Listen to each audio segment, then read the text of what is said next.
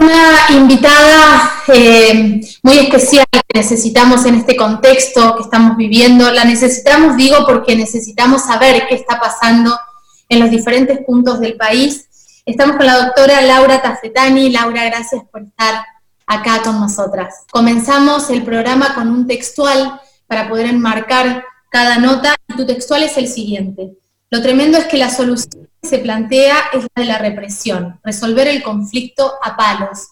Y en algún momento hablas de que los intendentes que se han expresado em, eligen a qué población defender y que los nadies vuelven a quedar rezagados. Cuando hablamos de los nadies en la toma de Guernica, que es lo que, para lo que vamos a hablar hoy, ¿De cuántas familias estamos hablando? ¿De cuántos niños estamos hablando? ¿De cuántas mujeres estamos hablando? Nosotros estamos hablando de 2.500 familias este, y cerca de 3.000 niños y niñas que eh, realmente este, es una de las tomas más grandes que hay en este momento en Argentina y este, lo que transforma en una tragedia cualquier solución violenta que se pueda dar a un problema que es social. En este sentido, tenemos que decir que esta toma, esta recuperación de tierras, como la llaman también, em, empieza el 20 de julio de este, o sea, van a ser dos meses que estas 2.500 familias están resistiendo. Contemos un poco la historia y contemos un poco eh, la historia de las tierras, de estas tierras, porque tenemos que saber qué tierras son, qué titularidad o no tienen. Bueno, lo que sucede, y lo hemos empezado a constatar con Guernica, pero también con otras tomas, es que hay tierras que tienen dudosa titularidad, pero que los propios municipios este, las tienen detectadas, las, cuidan. Yo me reía cuando, cuando leí este, de parte del Ministerio de Seguridad de la provincia, cuando decía que hay como una mafia de gestores, abogados, y deben estar hablando de sí mismos, porque en realidad lo que uno ve es que son tierras reservadas para los negocios que este, piensan que es prioritario. En este sentido, la intendenta de Guernica, en la, reunión que tuvimos con un intento de, mesa de diálogo, ella comenzó diciendo que en su municipio hay 18 countries y esa es su prioridad en su gobierno. Estos terrenos este, eh, en algunos casos, la titularidad que no ha sido acreditada fehacientemente en el expediente, solo hay un caso que dice tener título y al momento que se dictó el desalojo no estaba presentado, este, que es Bellaco Sociedad Anónima, este, pero después los demás terrenos en general son gente que se presenta como que es tenedora, que es tenedora pero no está en el lugar, digamos, ¿no? Este, y en ese sentido, lo que estamos descubriendo es que, bueno, que sucede esto, que hay tierras que están guardadas como para, para, este, los negocios. De hecho, eh, em, la propia intendenta ha reconocido que uno de esos terrenos estaba destinado a canchas de rugby para uno de esos countries, ¿no? Está bien, es válida las decisiones que toma cada, cada gobernante hacia dónde este, eh, dirige su política, pero está claro este, que, ha decidido este, por un sector de la población y por, privilegiar esto y, por negar la existencia de, del otro tipo de población. Hoy me decía una periodista, ¿y a dónde se supone que va la gente que se desaloja? Una buena pregunta, digamos, porque no hay respuesta, porque en realidad es el terreno de la exclusión, es que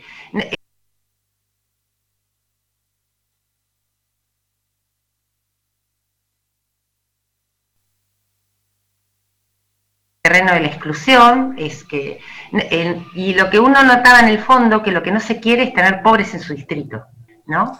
Porque en esa reunión se estaban proponiendo eh, soluciones al, tema, estaba nación, estaba provincia, realmente había como una actitud seria de ir buscando salidas para entendiendo que cuando hablamos en la pandemia de emergencia, de crisis, de números como fue el de UNICEF, que fue tan desnudo de 8 millones de chicos bajo la línea de pobreza, estamos hablando que esto después tiene su realidad, o sea, es fácil decirlo en abstracto, en general, pero esto se traduce. ¿Y en qué se traduce? En la pérdida de fuente de trabajo, que la mayoría de la gente que que termina en Guernica tiene que ver con esto. Es gente que tenía trabajo precarizado o changas, este, que la pandemia obviamente generó que dejara de tenerla, la imposibilidad de sostener alquileres y también, y esto lo hablo del relato de las niñas y niños con los que hemos hablado, este, lugares de infierno, ¿no? Este, había una de las nenas, a mí me, me conmovió, ¿no? Porque ella decía, este, acá estoy tranquila, dice, porque en mi barrio no podía dormir a la noche porque había música muy fuerte y tiros, y a veces tiros, ¿no? Este, y acá estoy de otro modo. Y piensen ustedes las condiciones de precariedad que están en ese lugar, porque obviamente estamos hablando de gente que puso dos palos, una, lona, y sin embargo en esa niña este, estaba, estaba de otro modo, este, en ese lugar. ¿no? Sabemos que presentan un, amparo en relación a, la situación frente a la Corte Interamericana de Derechos Humanos y en estos casos siempre tenemos el discurso de aquellos que te dicen no, pero la constitución no, pero lo que hay que hacer es eh, generar trabajo, ¿no? La deshumanización absoluta de esas personas, entonces salen con esta cosa de, bueno, entonces que la anarquía y todos vamos a tomar eh, tierras. ¿Qué, se le responde a la gente? ¿Qué dice nuestra constitución? ¿Qué se contesta cuando te saltan con estas cosas? Eh, porque la constitución parece que es una cosa que está ahí. Bueno, ¿cómo, ¿eso cómo se aplica a este caso en nuestra vida? Bueno, eh, desde el punto de vista legal hay dos cosas, digamos, que es importante saber. Este, hay un ordenamiento jurídico que establece que la constitución es nuestra máxima ley y que todo lo que venga abajo de esa, de esa máxima ley debe ser concordante. En este caso, la Constitución Nacional, en el 14 bis, es muy clara en relación a, que el Estado debe garantizar el derecho a la vivienda. Este, esto en el plano legal, pero lo que es cierto, y vos decís, la gente ganó otra idea, como también ganó otra idea en la escala de valores, ¿no? Este, ¿Qué es primero, la vida o la propiedad?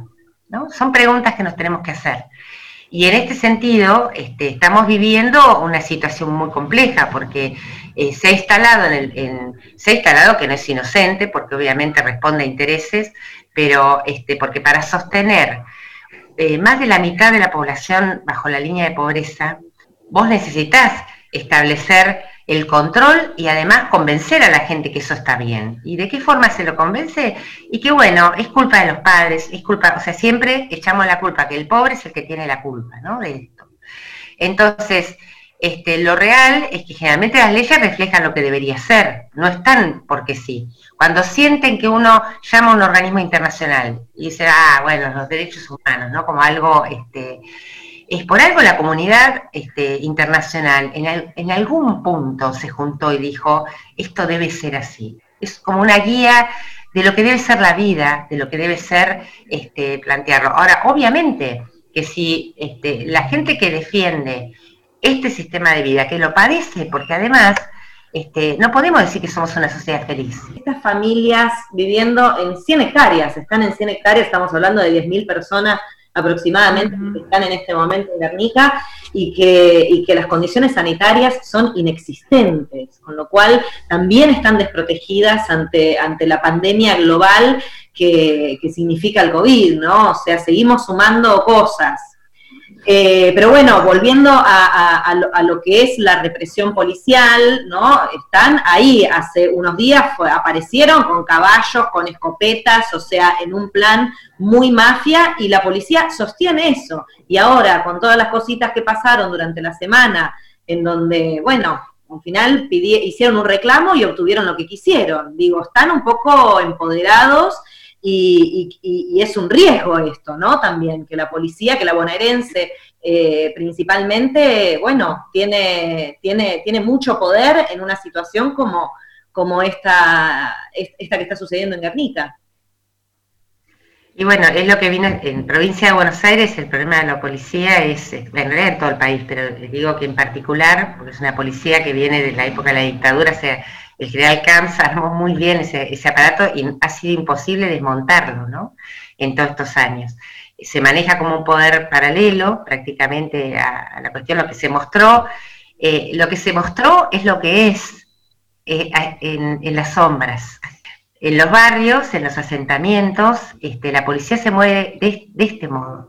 de este modo, y no lo sabemos porque como también hemos decidido que lo que suceda en esos lugares no es noticia, sino que la noticia es si alguien de esos lugares pisa el territorio de otros actores, ¿no?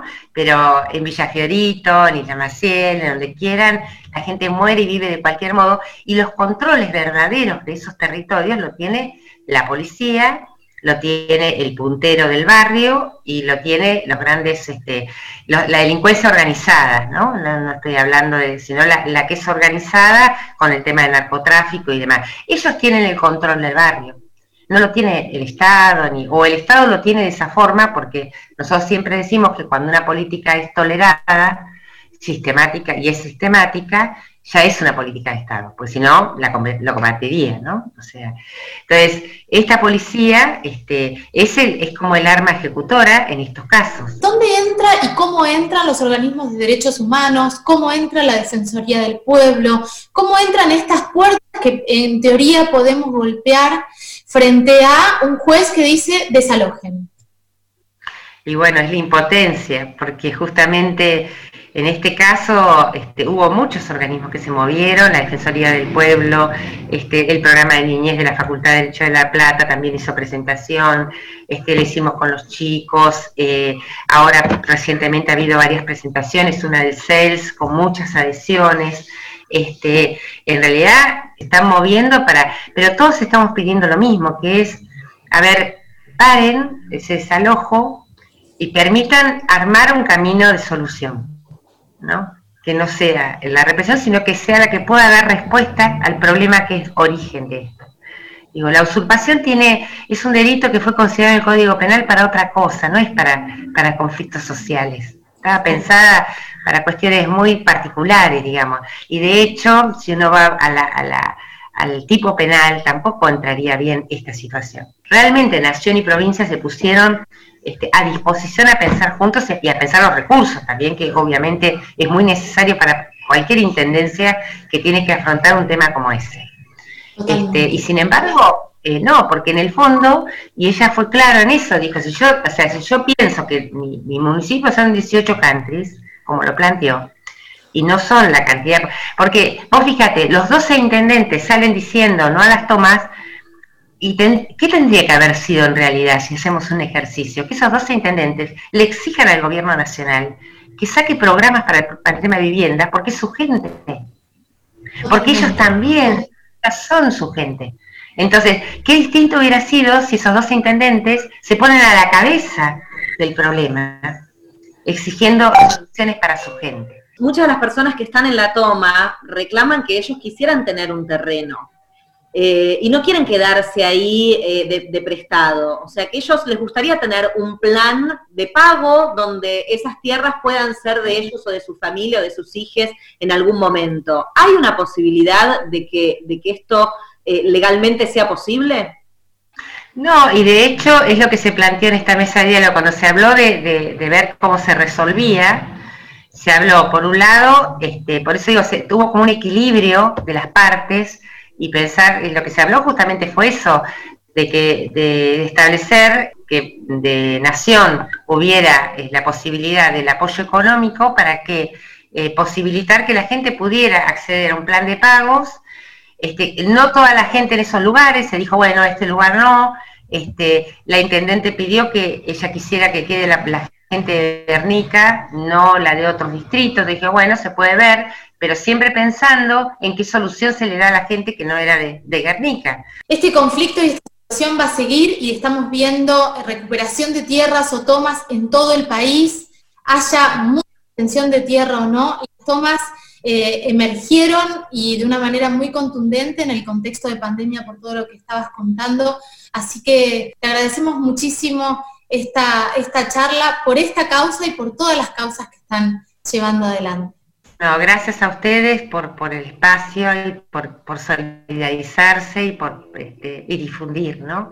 Es, es, muy necesario, es muy necesario tomar parte.